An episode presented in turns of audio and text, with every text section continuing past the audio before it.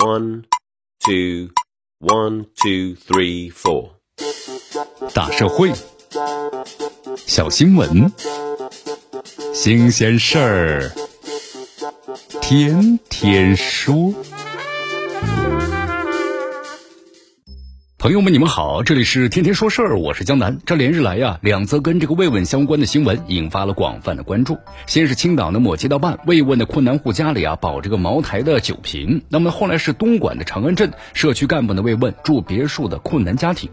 你看这相形之下呀，东莞这起风波被不少的网友认为解释起来呢更加难呐。毕竟啊，这茅台酒瓶是可以捡的，对吧？这乌龙茶礼盒可以是空的，但别墅总不是凭空得来的吧？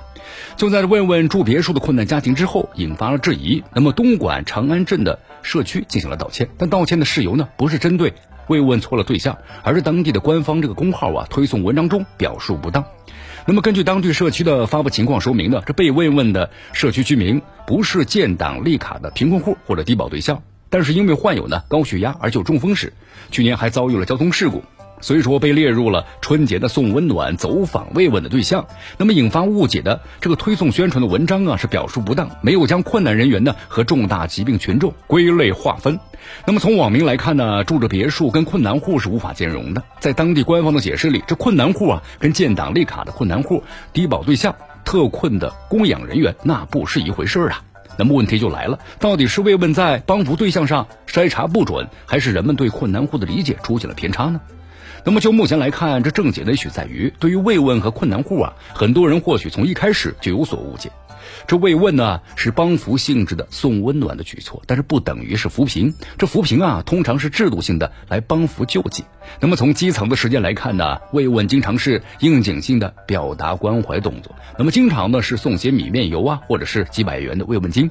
那么虽然慰问的通常是所谓的困难家庭，但是呢，并不限于贫困户和特困的人群，也包括呀家有老弱残障的非贫困的家庭。它呢不同于咱们的低保的发放，更多的考虑的呀是当地居民相对而言的经济水平。那么帮扶的力度也跟扶贫的保障强度呢不大一样。正因为如此，拿这个贫困户啊认定标准去评判慰问对象到底是不是合格与否，难免的跟现实出现了差池。而且更为关键的是啊。就对困难家庭或者人员认知的隔膜的问题，你看，在很多人眼中呢，住别墅怎么都跟困难二字沾不上边呢？可当地认为，涉事家庭人员患上了疾病，那么去年还遭遇了车祸，已经算是困难人员了。很多人拿别墅说事儿，但是按照当地的情况说明，这老人是住院两个月之后暂住在女儿家养生的。考虑到老人家行动不便，社区呢就前往其女儿家中对其进行慰问。也就是说呀，那栋别墅并非是老人自己的。那么值得注意的是，东莞长安镇呢涉事社区的回应之中，还大量的内容提及到了当地的发展成绩，比如说已经成为呢亿元村，二零二零年社区呢实现了总资产达六点三九亿元，没有建档立卡的贫困户或者是低保户。那么这看起来呢有点这个凡尔赛啊，但对于解释呢，虽然住着别墅依然是困难人员的问题啊，颇具说服力。很多网友们认为，这涉事家庭富裕是拿所在的地区或者贫困地区那么一般家庭做比较的。可以结合当地的整体水平发展中来看的话，那么这户家庭可能还是相对困难。换句话说呢，不同地区的发展水平真不一样，参照的标准也不相同。通过别墅还有皮沙发等等细节，在外界看来呀，足够富裕的家庭，那么在当地的确呢可能处在是相对困难的状态。尤其是家中有孤寡老人或者重大疾病以及其他困难的情形，那么也符合呢慰问的一般的标准。